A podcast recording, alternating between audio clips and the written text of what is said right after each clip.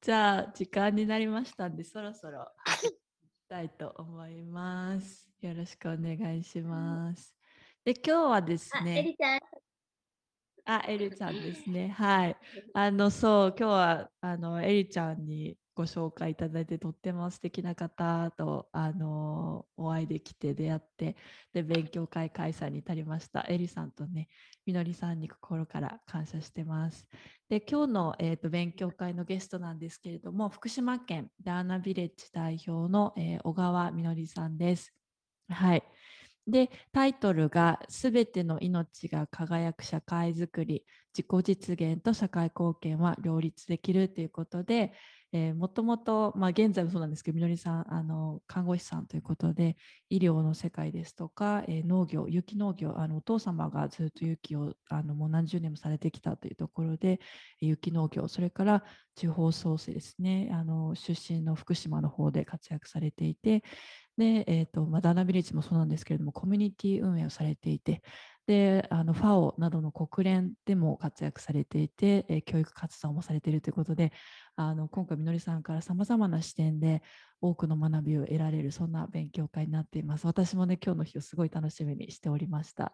はいみのりさんどうぞよろしくお願いいたします今日はあれでしたありがとうございます。はい、ありがとうございます。資料をあのお見せし見て見ながらあの勉強できるということで大丈夫ですよね。はい。はい。画面うんはい、で画面共有 OK しましたので、はい。はい、おそうですね。じゃあ皆さんよろしくお願いします。ろしくお願いします。シェアリングで。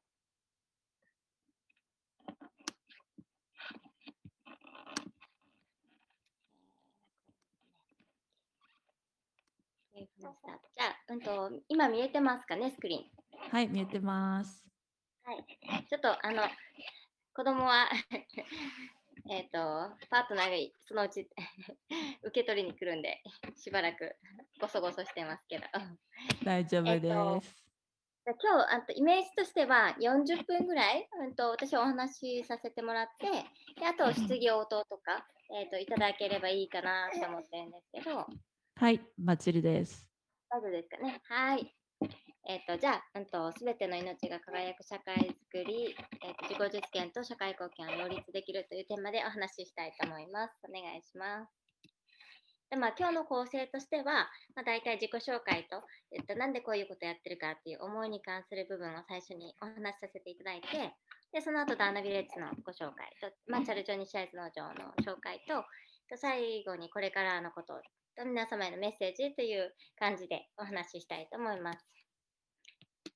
えっ、と、私は、うんと、名前、小川みのりっていう農業が入ってるんですけど、これは本名で、先ほど言っていただいたように、うちの父が農業の研究者として、まあ、こんな名前になっちゃいました。で、あの今36歳で、あの夏子さんから、そういえば今日あの参加される皆さんは、もうすごく意識が高くて、あの勉強熱心な方々というふうに聞いていたので、すごい楽しみにしていたんですけど、あのエリちゃんと同じ、私も看護師、で保健師の資格を持ってまして、でダーナビレッジとチャルジョーニシャイズ農場というのを代表をやっています。で他にもですね、あの全国愛農会という1000年続く村づくりというのをテーマにした公益社団法人があるんですけど、そこの理事をやっていたりだとか、あと後で少しお話しします、えっと、一般社団法人福の本という子どもにもっともっと自然体験をベースにしたいろんな体験の機会を提供したいという思いで友人と立ち上げた法人の代表、共同代表もしています。あとは医療の関係で日本ホリスティック医学協会というところにも所属していまして、ホリスティックヘルス塾というもののインストラクターしています。あとは、えっと、バイオダイナミッククラニオセイクラルセラピーってちょっと長いんですけど、えっと、聞いたことある方いらっしゃいます？ないか。それのセラピストの資格も持って、えっと、セラピーをやったりしています。あとはオーロビルという後でご説明しますあの世界最大のエコビレッジとかって言われているところのあのリエゾンという日本の窓口みたいなものもしています。であの右側に写ってる写真4歳の娘と4ヶ月の男の子の2児の母をしています。え、っとですね。で、あの子供の時から、まあ、先ほどお伝えしたみたいに、父が農業の研究者で実践者でもあったので、えー、小学生の時から3時40分4時前に 父の決まった時間があって、そのぐらいの時間に叩き起こされて、あの農業のお手伝いをしてました。で、これ私が小学生の時にあのメロンのなんか誘引かなんかやってる時の写真なんですけど、まあそういうのをやっていたりだとか、あと母が看護師だったのもあって、医療も農業もどちらもこう身近に感じてた感じてたんですね。で、私の祖先であの同じ名前、同じ美しい農業の里って書いて、みのり、太田みのりさんっていう方が、え、ー、と、漢方医でもあり、植物学者でもあったんです。だからそういった、まあ、祖先からの、あの、えー、なんかつないできたものもあって医療とか農業っていうのがどちらもこう関連したものというような、えー、意識で育ってきたように思います。で高校生の時にですね先ほどご紹介しました、えっと、愛農会と同じ愛農愛する農業の愛農高校というところに行きましてでそこはすごく面白くって、えっと、70%あと全寮制の学校なんですけど学生が、高校生が食べる食料の70%以上を高校生自らが作っているというところなんですね。で、しかもそれを全部有機栽培でやっている全国にも稀に見る面白い、まあ、高校なんですけど、右下の写真はその時の高校の時の様子で、で、そこは有機農業もちろんやってるのはそうなんですが、それ以外にも環境問題のこととか、まあ、平和に関するいろんな講師の人が高校生に向けてお話をしてくれたりしていたので、そういうところもあって、えー、なんか国際協力だとか、あと左下の写真は大阪の西成区っていうホームレスの方が日本一多い場所なんですけど、そういうとこでボランティアをしたりという機会に恵まれました。で、そういったことがあったので、まあ、世界平和と環境保全に貢献したいっていう気持ちがずっとあったんですね。で、それはあるけど、まあ、自分にできることはすごく無力というかあの小さいことなので、まずは自分が知って、その体験させてもらったことを知らせることからやろうというふうに思うようになりました。で右上の写真はですね、えーと、ヨルダンの国連パレスチナ難民救済機関っていう、えーとあのまあ、国連が主体でやっているパレスチナ難民の方に向けたクリニックでドクターとかと撮ってる写真なんですけど、まあ、そういったところから、えっと、日本のホームレス問題もそうですし世界の難民とかこう居場所がないっていうこと帰れる場所がないとか、まあ、そういうところもすごく自分の中では、えー、まあ、すごく大事な課題というかずっと心の中で居場所がない人がこうホームに思える場所っていうのがもっともっと日本中世界中にあったらいいなっていうふうに思ったりしていました。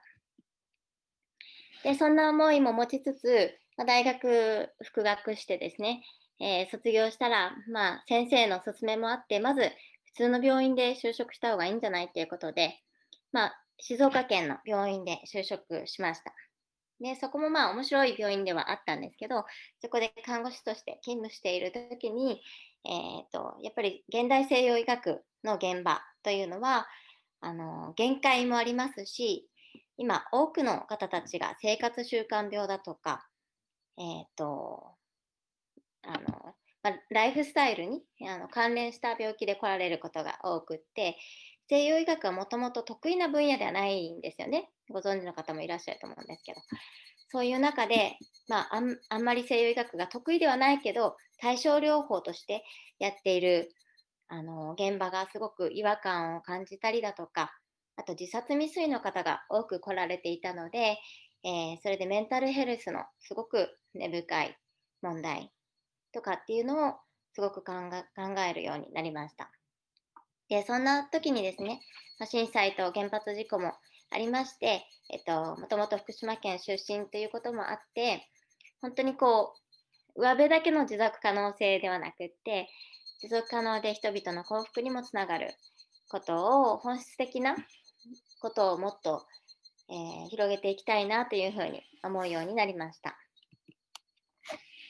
で、そんな風に思っていたらですね、この南インドの国際都市オーロビルというところが、えっと、すごくいい、面白いんじゃないかっていうことで紹介されて、そこに足を運びました。そしたら本当に面白くてですね、えー、本当は数ヶ月しかいない予定だったのが、まあ、仕掛け2年いることになってしまって、えー、とここはあの1968年にできたスピリチュアルなあの精神都市でもあるし、環境実験都市というふうにも言っているんですけど、この左側の金色の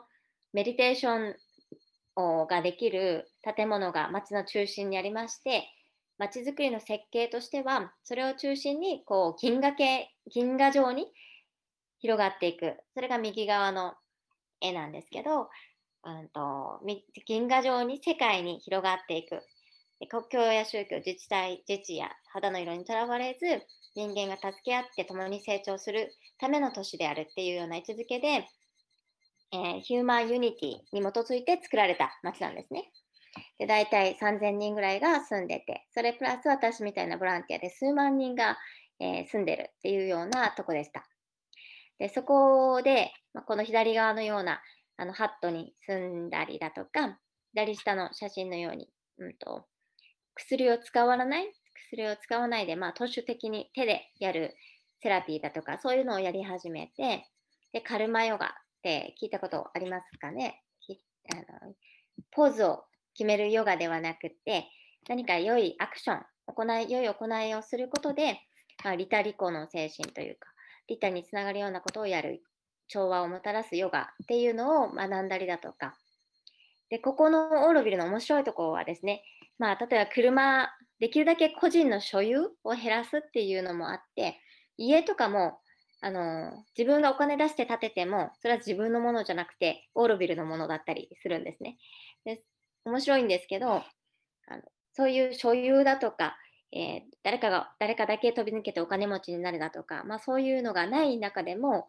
あの自由意志が尊重されていて、強制されていない空間が大事にされています。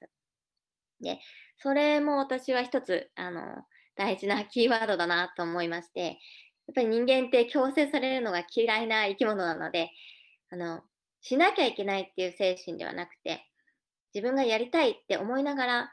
他の人、地球環境、他の生物にもいいことができるような、あの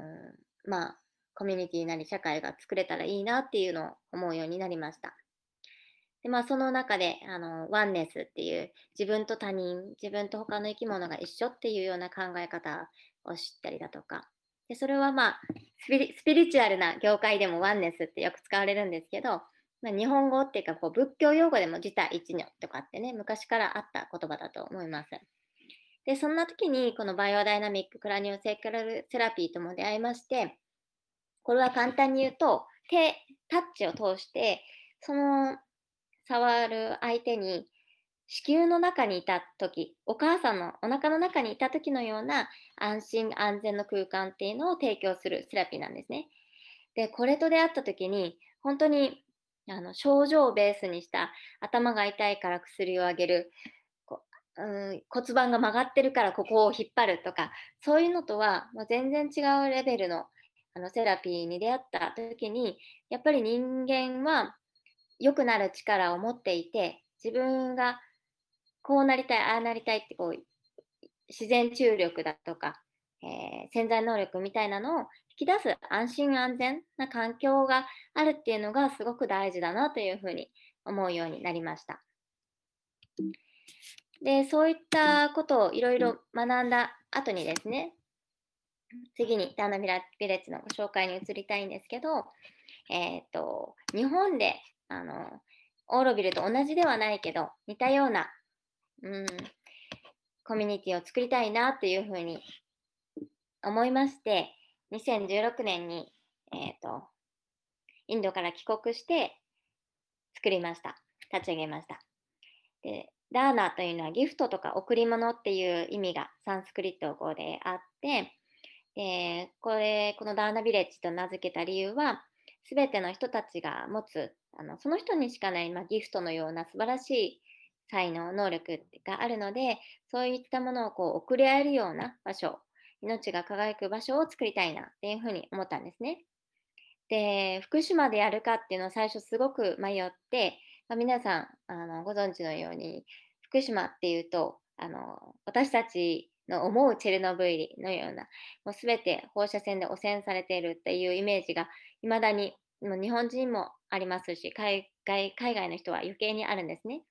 だから本当は福島じゃないとこでやりたいなとか思ったんですけど、でも福島だからこそ、まあ、持続可能な暮らしを実現していく、やっていくっていうことが、まあ、いろんな人たちを勇気づけられるきっかけになったらいいなというふうに思いまして、えー、今やってる場所で立ち上げました。で、福島県の会津地方になるんですけど、会津弁ではんだなとかっていうのは共感とか、あのー、理解、相互理解の意味でも使うので、まあ、それとも合わせてんだなっていう感じのダーナっていう名前にしました。ここまでで別になんかわかんないとことか大丈夫ないですかね。そのまま続きますね。で、ダーナビレッジの3本柱と目指すものというのがありまして、大きなテーマは、すべての命が輝く社会づくりというふうに、まあ、私のミッションとしてもあるんですけど、ダナビレッジとしては、有機農業の実践と体験、あと健康回復食、ヴィーガンによる食用、あとヨガやセラピーなどのヒーリングっていう、まあ、この3つを中心的なあの活動にしてまして、それを通して本来の自分らしさを取り戻そうというあの目標を立てています。で、うんと、解決したいこととして、前は日本の自殺者を減らしたいっていうふうに言ってたんですけど、それだとなかなか理解してもらえないんですね。であの私の中では今もその気持ちは変わらないんですけど、もっとあの砕いて話すと、この調査、18歳意識調査という日本財団がやった2019年にやった調査えー、で、えーと、すごくわかると思っていてあの日本人はですね世界の18歳と比べてこの項目すべてにおいてものすごく低いんですね。簡単に言うと自信がない自己肯定感自己効力感が低い、えー、社会の一員って思えてない、まあ、そういうような自分を大切に思えていない人たちがすごく多いんです。で、この左から見てみると、自分を大人だと思うという意識も低い。自分は責任がある社会の一員だと思う。将来の夢を持っているも低い。自分で国や社会を変えられると思うも思っていない。自分の国に解決したい社会課題がある。うんまあ、あるかもしれないけどっていう感じで、社会課題について家族や友人など周りの人と積極的に議論しているっていうのも、ものすごく低いというような状態になっています。で、この調査を見たときにですね、うんと、じゃあ、もっとこういったまあ数値が上がる、結果的にまあ自分は大人だったり、責任があり、社会の一員だったり、こう夢を持っていたり、で、まあ、こうこのスコアに表れているような項目が上がるっていうのは、簡単に言うと自分らしく生きられてる人が多いっていうことかなと思います。で自分らしく生きられる人が多いと、生き生きと自然に社会貢献できる人たちが増えるんじゃないか。で、そうすると、そういう仲間がどんどん増えていって、そうすると結果的にそこのコミュニティだったり社会はもうどんどん生き心地が良くなっていく。で、そうすると世界全体が良くなっていくっていうような、あの、いい輪がこう広がっていくんじゃないかなというふうに思ったんですね。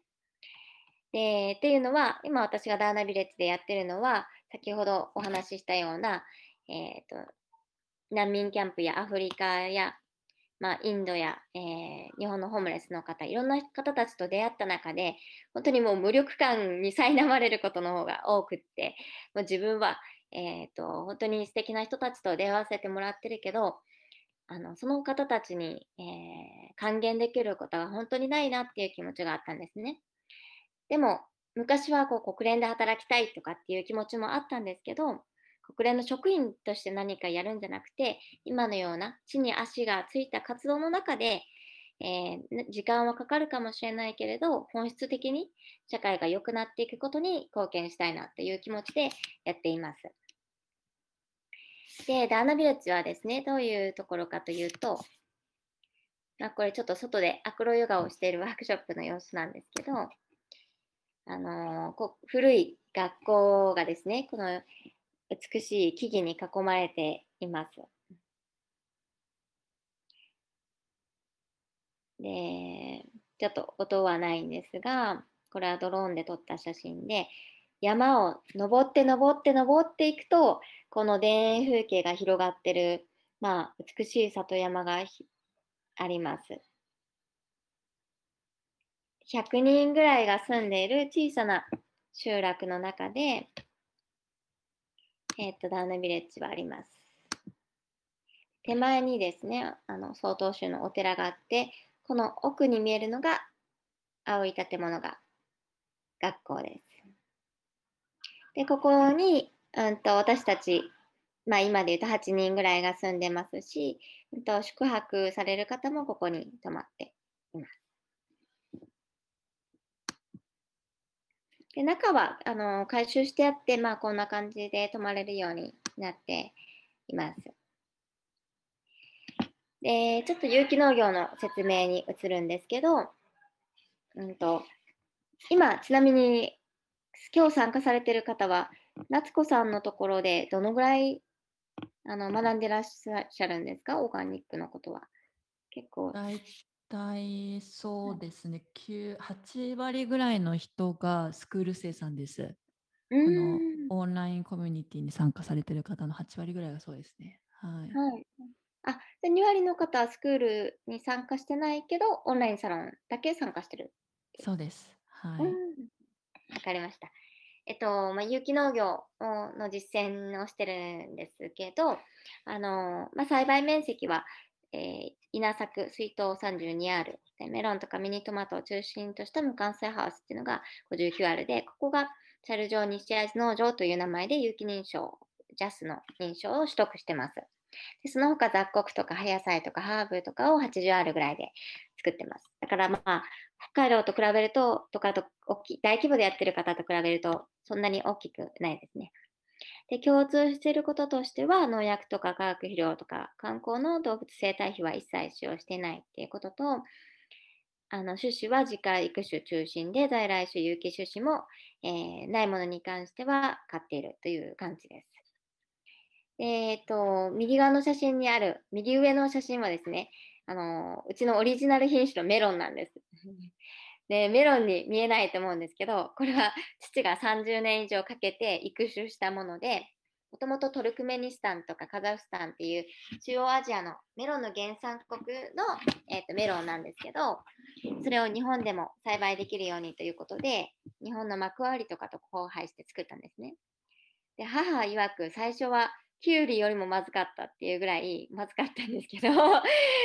それを 30年かけて今はもうすごく美味しいものになってで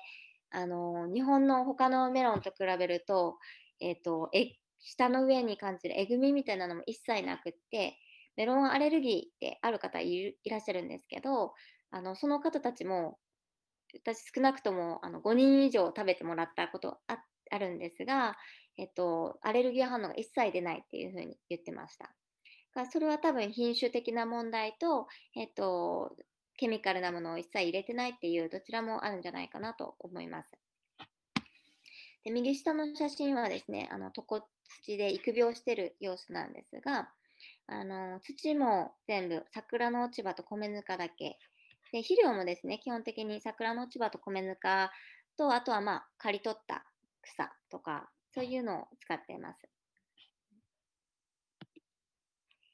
で、うんと、農業あのやるとですね、あの有農業をやると、あのすごくいろんないい効果があって、まあ、機械ほとんど使わないで、ふわとかあのスコップとかでやるので、まあ、身体機能が向上したりだとか、あと、朝5時ぐらいから農作業をやるので、まあ、精神衛生の向上だとか、あと、皆さんも実感あると思うんですけど、こうスマホとかパソコンとかずっと見てる場合って、それ以外のことが全然見えない状態、主役共作になりやすいんですけど、えっと、自然の中で作業をしてると、あのすごく、えー、集中とリラックスが同時に起きているような状態だったり、創造性がどんどんこうクリエイティブになっていったりだとか、あと、自分で食べ物を作れるとか、自然の中で何を食べて野草とかもいっぱい食べるので、そうすると生きていくための自信がつくなというふうな実感もあります。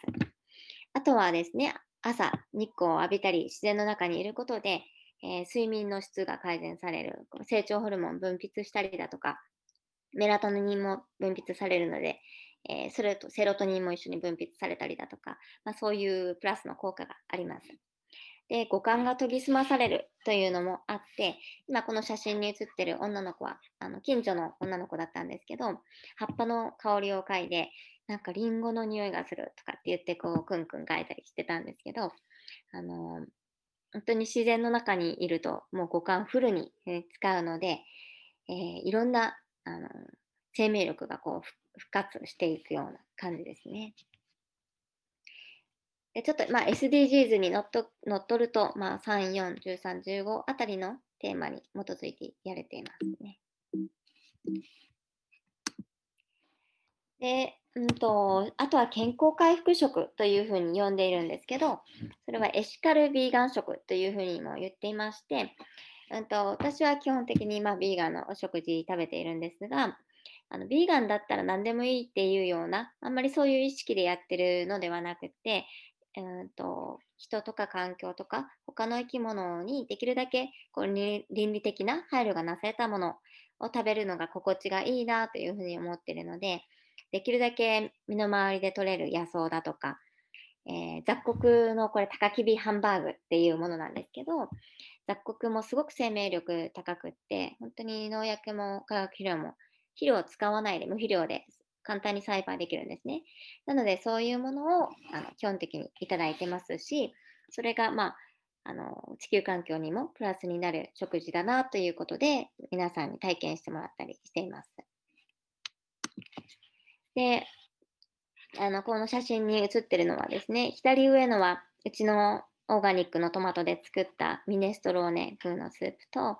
と左に下のはタンポポを春先にとって、タンポポの根っこでタンポポコーヒー作ったりだとか、あと、ミントとか、ドクダミとかも、えー、食べたり、お茶にしたり、あと、ドクダミってなんか英語で、えー、フィッシュなんとかとか言うんですよね。で、私のパートナーがですね、なんか、ドクダミは魚っぽいテイストになるらしいよとかって言って、天ぷらにはして食べたことあるんですけど、どうやったら魚っぽくなるのかちょっと試してみたいなって今思ってるんです。で、こんな感じの食事をしていたり、あと生活の中での環境負荷もできるだけ減らす取り組みっていうのを心がけてまして、例えば実験的になんですけど、ロケットストーブ、一斗缶で簡単に作れるんですけど、それで料理をしたりだとか、あと右上のやつはロハスのトイレという浄化層で、日本大学の工学部の先生たちが考えたロハスの工学というあの仕組みがありまして、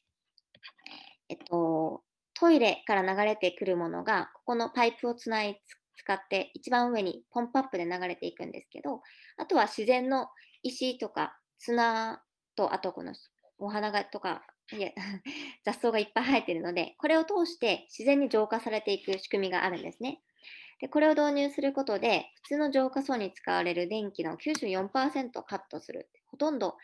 あの電気を使わず、しかも排水も出ないっていうような仕組みです。でこの絵は右側の写真は、うんとえー、ミクロネシアの若いリーダーたちが見学に来てくれた時の写真ですね。で、向こうの人たちもぜひこういうのと取り組んだ、えーと、グリーンツーリズムをやりたいということで見学に来てくれました。で右下の写真はですね、イスラエルの大使が作ったホームバイオガスというものなんですけど、これご存知の方いらっしゃいますか？夏子さん見たことあります？これ。あ、見たことないです。ないですか？あのーえ、ー、と、メタンガスを発生させて、うんと、トイレとも接続できるし、生ゴミも投入して、うんと、料理ができるんですね。これを最近あのゲットしまして、送料も込みで15、6万と結構安いと思うんですよね。で、それでガスが1日数時間使えるというような感じになります。でこれがもうすぐ使えるようになるので、あの今すごいワクワクしてるんですけど、まあ、こんなのを導入したりだとか、あとはまあコミュニティでみんなで共同生活をしているんですね。あのターナビレッジだけじゃなくて、近くの古民家も借りていて、でそこに中長期の滞在者もいながら共同生活することで、まあ、いろんなものを共有して、まあ、それもこうエコロジカルなあの仕組みかなと思いながらやっています。で、ヨガとかヒーリングはですね、うんと、まあ、ヒーリングって言っても、直接的な右下のようなセラピーもあれば、えー、ヨガを、アクロヨガとか、ヨガの先生呼んできてやるときもありますし、あと NBC って非暴力コミュニケーションのワークショップをしたり、あとファスティングをしたり、まあそういうことをやりながら、全体性の回復というのを目指しています。っ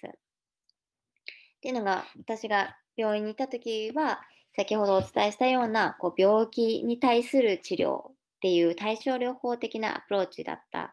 んですけども、そうじゃなくて、こう健康だとか治癒系を増進させる、うん、そういうような健康を拡大していく、そういうホリスティックなアプローチをもってしていきたいなと思いながらやっています。で、あのそういうことをしていましたら、まあ、滞在してくれた方からのあの感想として、睡眠薬何年も飲んでたものをうちにもう数日滞在しただけで飲まなくてよかったとか、高圧剤を飲まなくてよくなった。でこの方は5日ぐらい滞在した方なんですけど、1年後に聞いたら、1年後にもあのまだ飲まなくていいっていうのを言っていて、すごく嬉しいなと思ったんです。それとか、あと慢性的な便秘症が改善されたっていうあの方もいらっしゃったりだとか、ジンマシンの薬もずっと取ってたけど、飲んでたけど、それも飲まなくて治ったとか、生理痛が軽くなったとか、そういうすごく嬉しい声もいただいてます。で、これは、あのー、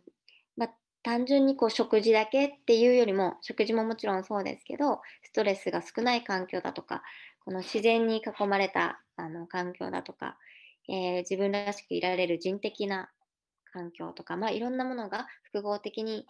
あのこういう形で作用したんじゃないかなというふうに思っています。で、まあ、最後にですね、これからのことと皆様へのメッセージということで、あの話していきたいんですけど、これからのこととしては、教育とか医療、農業、ものづくりを連携させて、えー、生き抜く力、まあ、レジリエンスをインフラにしたいというふうに思っています。というのが、あのうちの子供たちは、まあ、ほぼ確実にすごく強い生き抜く力を持ったあの子供たちになるんじゃないかなと思ってるんですけど、周りを見渡すと、田舎に住んでいても、家の中でずっと YouTube 見てたりだとか、ゲームずっとやってたりだとか、そういうことがよくあの見られるんですね。で、なので、これは多分あの、私の勝手な解釈かもしれないんですけど、夏子さんが、まあ、オーガニックは仕組みであるっていうのをこう言ってらっしゃるのと一緒で、うん、なんかこのレジリエンスが高いっていうのが、もうインフラ、仕組みとしてもっと入っていくことが、結果的にコミュニティとか社会とか、まあ、国家レベルで、えっと、すごく強靭なあの土台を作ることになるんじゃないかなっていうふうに私は、まあ、実感してますし、本当にそうだと思うんですね。なので、えー、今は、うんまあ、予算とかこう国が出す補助金とかを見ても縦割りが多くてですね、例えば農業は農業の補助金、医療、健康は健康の補助金、地域創生は地域だけとかってなってるんですけど、もっと脳的な暮らしをすることで、例えば地域、地方自治体の医療費が削減されただとか、子供に、うんと、1週に何回、えー、自然の中で農業やる時間を、有機農業やる時間を持ったら、喘息の発症率が何パーセント減ったとか、確かイギリスの研究でね、そういうのがあったんですけど、そういうのを日本でももっと進めていけたらいいなというふうに思っています。で、まあ、具体的にはですね、あの先ほどご紹介した福の本という法人と、あとダーナビレッジをあの、えー、中心にリアルな体験の場を提供していきたい。ね、まあ、今もやってますけど、それで海外からの子どもたちの受け入れっていうのも、えっと、コロナが落ち着いたらやっていきたいなというふうに思っています。で、過疎地域で持続可能な脳的ライフスタイルの提案、あの収入っていうか、まあ、経済的、社会的な面も含めて、えっと、日本の過疎地域でこういう私たちのようなライフスタイルをしていくことがあの体にもいいとか健康にもいいとかあのお金が何千万も稼がなくてもやっていけるとか、まあ、そういうのをこう、えー、伝えられたりオルタナティブなあの提案をしていけたらいいなって思ってますし先ほどお伝えしたような自然体験農業体験と健康への影響とかっていうのを調査研究して発表できたらいいなっていうふうにすごく思っています。であとは愛農会を通して、まあ、広域的、有機的な村づくりを推進していったりだとか、アジア農業者連盟っていうのも、この愛農会を通して入ってるんですけど、アジアの農業者たちっていうのは、えー、世界の食を支えているにもかかわらず、すごくあの経済的にも社会的にもあのいろんな意味で不利な立場なんですね。そういう人たちのアドボカシーを高める国際的な連携を強化していきたいなというふうにも思ってます。あとは家族農林漁業プラットフォームというところが、あの国連が制定した家族農業の10年というものにのっとって、えーと、政策提言とかをあのしているんですね。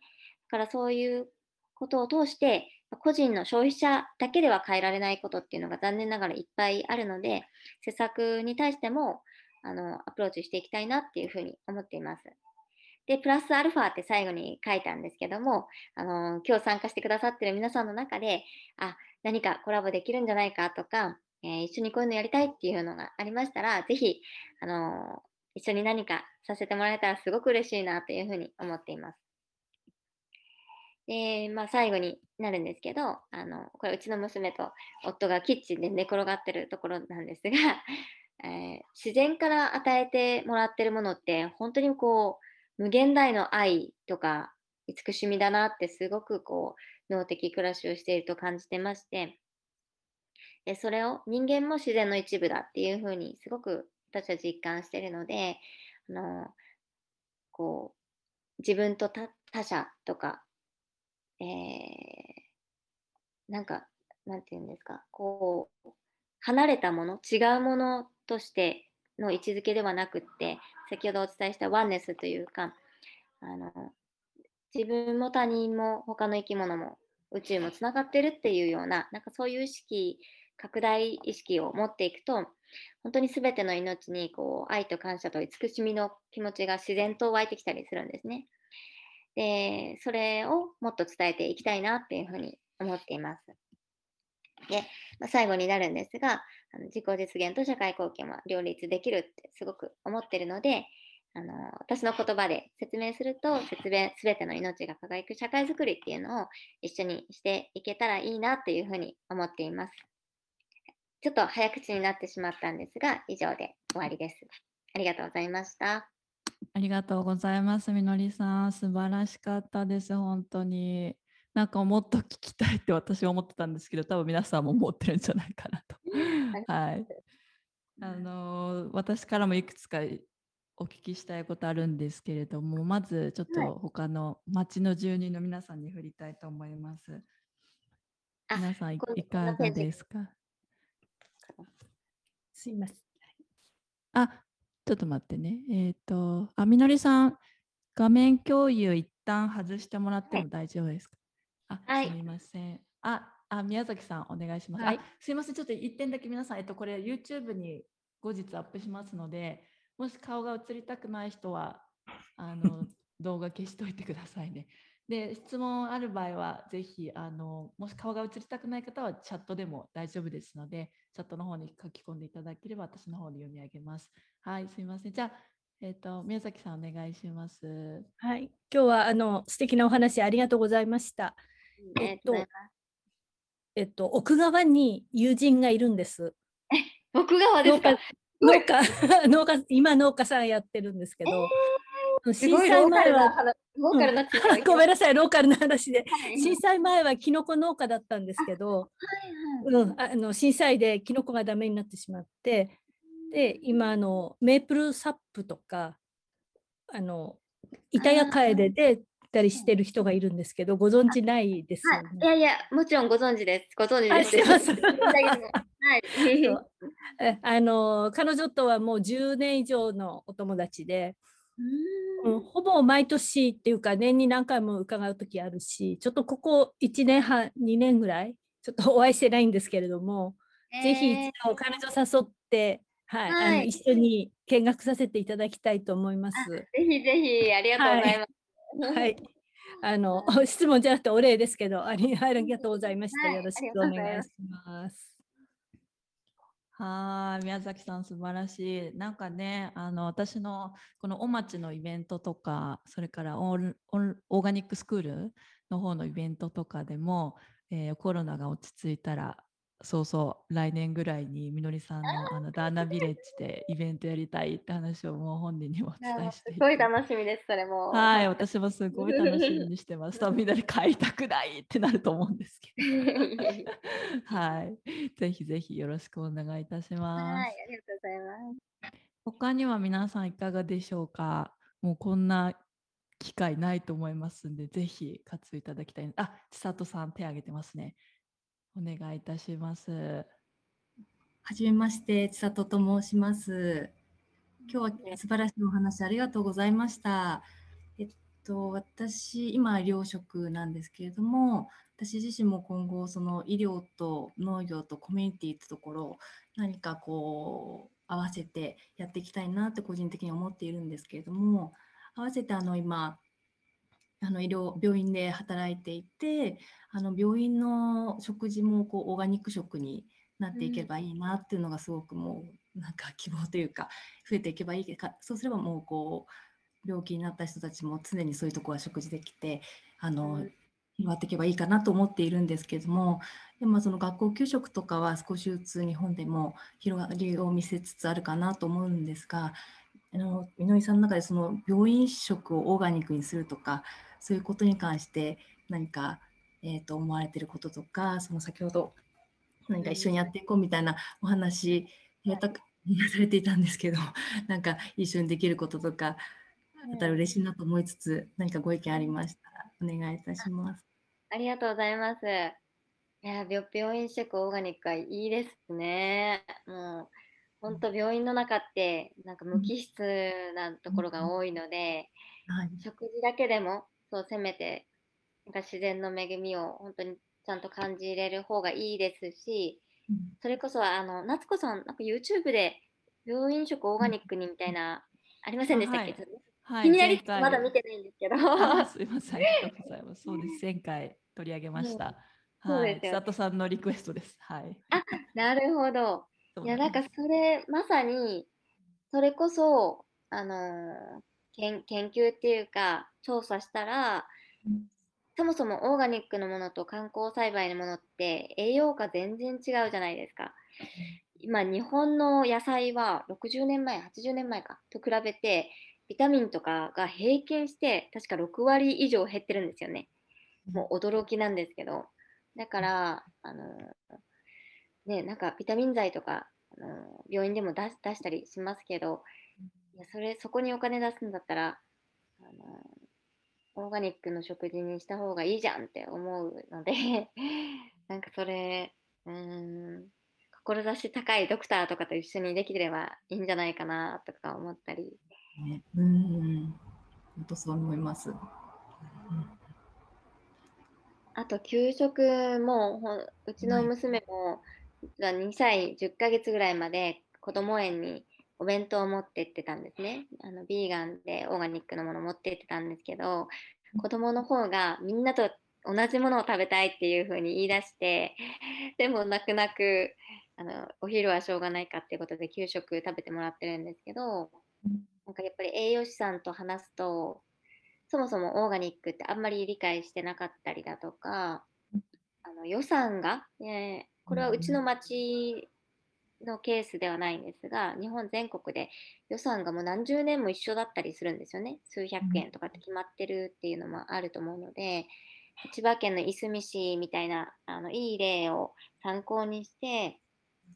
うん、有機野菜を使うことで子どもも元気になるし、農家も元気になるみたいな仕組みをもっと広げていきたいなって思ってるんです。あんまり答えになってないんですけど、あのぜひ、えー、はい佐藤さんがさされようとしてることも、あの私も一緒に何かできたら嬉しいな。ねえりちゃんもね、一緒にね。うんうん。あ、エリさんも今考えてくれてて、はい。はい、よろしくお願いします。はい、ありがとうございます。いつか伺いたいと思ってますので、はい、よろしくお願いします。楽しみにしてますます。失礼します。結結構医療者の方も来てくれることが多くって、あのうん私の友人とか後輩だけじゃなくて、はいなんかこう楽天トラベルとかでも予約される方でも、いや、実は私も医師ですとか、看護師ですとか言って、こういうライフスタイル大事ですよねとか言って来てくれる方多いので、はい、医療者の中でもそういう思い持ってる方は一定数いるんじゃないかなと思います。わかりました。ありがとうございました。ありがとうございます。千里さんとエリさんはあのうちのお町ってオーガニックが当たり前な町のあのいえーな予防健康予防部のはい、あのそう部員というか代表の方で そうなんですよ。すごい大志を抱いてうん。日本社会をあの医療人として良くしていくっていうところでうん。今すごい戦ってるお二人です。はい、すごい楽しみにしてます。はい。他にも何か皆さんの方でありますか？もうね、何度も言っちゃうけど、こんな機会はもうなかなかないんで、スペシャル豪華ゲストのみのりさんに何かありましたら、ぜひぜひいかがでしょうか。うらちゃん、いつもはなんかいろいろ聞くタイプだと思うんですけど、今日は何遠慮してるんですか？いや、聞きたいことこんな聞いていいのかなっていうのもありますけど。え、もうぜひぜひ。はいはい。えー、じゃあ、2つ聞いていいですか？はい。一つは、えっと、多分車必必須だと思うんですけど、車は何かエコ系のことはしてるんですか？はい、あ、うんと、じゃあ、まずそこから。うんと、車はですね、あの、残念ながらエコ系のことはしてなくて、普通の、えー軽自動車を乗ってるんですけど、うんと、それは理由があって、理由というか言い訳があって、あの、天ぷら油カーを、あの、友人が乗ってるんですが、天ぷら油カーは結構こう不安定な供給っていうのと、あのいつも油田を探してるとかって言ってあの天ぷら油を供給してくれるところが定定期的にというか定期的にくれるところがないとあのあんまり持続可能じゃないんですよね。うん、だからそれでやってないっていうのが一つであとバイあのトラック大きいトラック持ってましてあの四輪駆動のトラックでそれはあのバイオディーゼルをあの使えるときは使っています。ただそれもバイオディーゼルもらいに行くのに、うん、と往復で70キロぐらい運転しなきゃあの近くになくってですね。だからそうすると、なんかそれだけのために行くっていうのもまたちょっとあれだなと思ったりして、あのーまだ エコな感じにシフトできてないんです。難しいですね。そうなんです。うん。まあでも、あの、行けるときは自転車、あの、近くの、あの、コミュニティの中だったら自転車使ったりとか、まあそういうのはしてますけど、あの、田舎はやっぱり車、あの、が、今は、まあ、必須というか、車を使ってないと生活が不便な、あの、ライフスタイルになってしまってるので、うん、今ご質問いただいて、それもなんかしていきたいなっていうふうにあの改めて思いました。ありがとうございます。あともう一個は、えっ、と、旦那さんはい、はい。は、えっと、なんていうのかな。そのおそらくこう向いてる方向同じだと思うんですけど、やっぱりこう日本とオランダとで、そういう環境問題とか、人種差別的なこととか、今日ね、子供の頃からの教育できっと考え方違うと思うんですけど、オランダのその旦那さんは、なんていうかな、うん。自分の国でやりたいとかは言わなかったんですか？ああ、そうですね。あのーなかったですね。なんか、か っと私の夢をサポートすることが僕の夢っていう言ってくれるようなあのとっても素敵な方なので うん、オランダでやりたいとは言ってないんですが、教育の面で、子どもたちの教育の面では、えー、日本は、うん、ヨーロッパとかと比べると20年ぐらい遅れてるんじゃないかと思うので、うんとまだそれは悩んでいて、今娘が4歳なので、あと2年、小学校に入るまでに自分たちでできるベストのことをしていって、まあ、学校内外でこういい環境を提供できるようにいろいろあの町の自治体レベルでも働きかけていきたいなっていうのと、まあ、それでやっぱりちょっとここはダメだなと思ったらあの娘だけこうオランダに送り出すとか、まあ、そういういろんな選択肢を、まあ、考えてはいますけど、うん、そうですね。まだ そうですね。あの私と全然似てないね、エリちゃん。全然違う人なので、なんかバランスがいいみたいです。え。ー、私、オランダ大好きなんですよ、あそこに風車あるみたいに。あ、本当だ。すごいなと思って。私も遊びに行かせてください、今度。はい、ぜひ来てください。楽しみにしてます。ありがとうございます。ありがとうございます。うらちゃん、本当に来ると思います。はい。すごい身軽な人で、行きますって軽く言っても翌週とかに行っちゃうような人 はい、本当に。はい、ありがとうございます。他にもいかがでしょうか？質問ありますか？チャットも活用していただけると私の方で読み上げますので、ないですか？大丈夫ですか？大丈夫かな？はい。じゃあ私の方からいくつかすいません、みのりさん最後にあの質問なんですけど、ダーナビレッジ立ち上げ、それから運営で大変だったこと、で、その乗り越えてきた、そのなんだろう、プロセスみたいなものも合わせてあればお聞かせいただきたいなと思うんですそれ忘れてました。はい、ありがとうございます。えっと、大変だったこと、そうですね。うーん、としては、うーん、あの、ほんほんと自分としてはそういう大きな目標があるけど、や目の前でやることがすごいちまちましてるっていうか、もう申請書の書類を書いたりだとか、あの、コミュニティの運営だとか、えー、もう目の前のことで仕事を追われるっていうのが、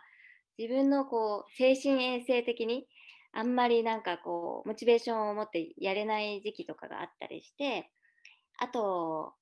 あとこの間夏子さんにお伝えしたかわかんないんですけど、あのリトリートっていうことで、いろいろイベント、2泊3日のイベントやったりしてたんですけど、その時に自分が関わりたいようなターゲットは、あの少しこう自分らしく生きるっていうのがそもそもそれこそこう難しかったり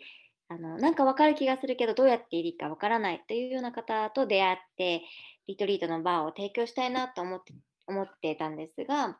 あの、もうヨガ大好きみたいな感じで、そういう方がこう気分転換っていうか、まあ、ちょっと遊びに来るような感じで来てくれたりもしてたんですね。で、それはそれで、あの、今思うと別に悪いことではもちろんないんですけど、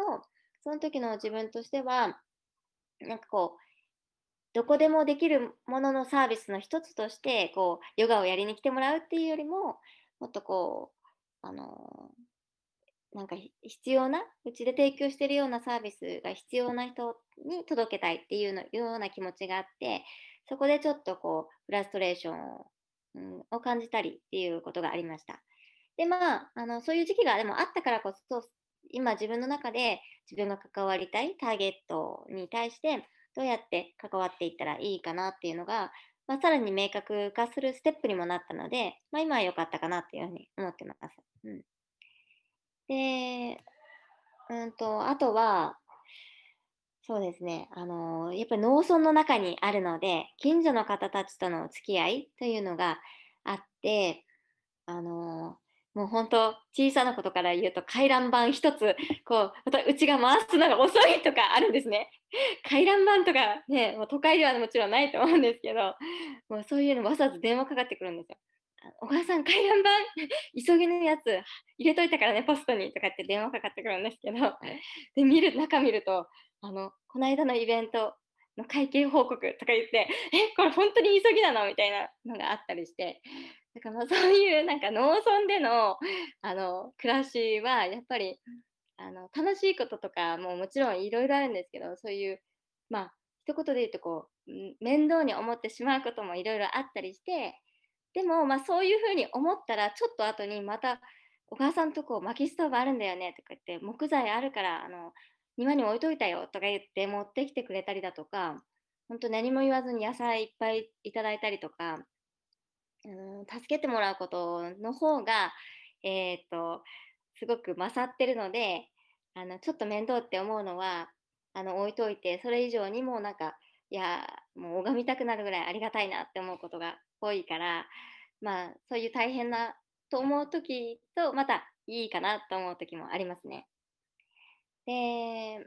うんうん、あとはあの先ほど言ったコミュニティの運営っていうところでやっぱり8人で共同生活してると前は、えっと、私たちがじゃあ料理3食作るとかってなるとすごくこうあのえー、とそれも大変だったりしたんですけどそれもじゃあ調理ボランティアって言って調理だけあの専門でやってくれる方が今出てきたりだとかあのそういうふうに少しずつあの改善しているのであのやっぱり課題が見えると課題はねそれを乗り越えるために 与えられたものだっていうように、まあ、プラス思考であの取り組むようにしています。うん、ちょっと答えになってたかわかんないんですけど、まあそういうあの少しずつ、まあ、ベターになってるっていう感覚があると、まあ、モチベーションもまた上がってくるので、うん、えー、今のところ5年間続いてるっていう感じですね。すごいです。いやもう本当に共感のあるあの一つさっきターゲットっていう言葉がねちょっとマーケティング用語出てきて、はい、あのそのビジネスのところをちょっと聞いてみたいなと思うんですけど、ダーナビレッジさんは集客はどうやってややられてるんですか、えっと、集客はですね、あのー、それこそコロナになる前、去年、一昨年までは、うんと、7、8割が外国人のお客さんだったんですね。へ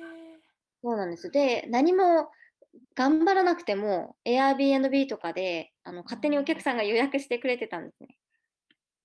多分それはまあオーガニックっていうこととか、日本ってそもそもビーガンとかベジタリアンで泊まれるあの食事ができる場所が少ないので、まあ、そういうので来てくれる方とかも多かったんです。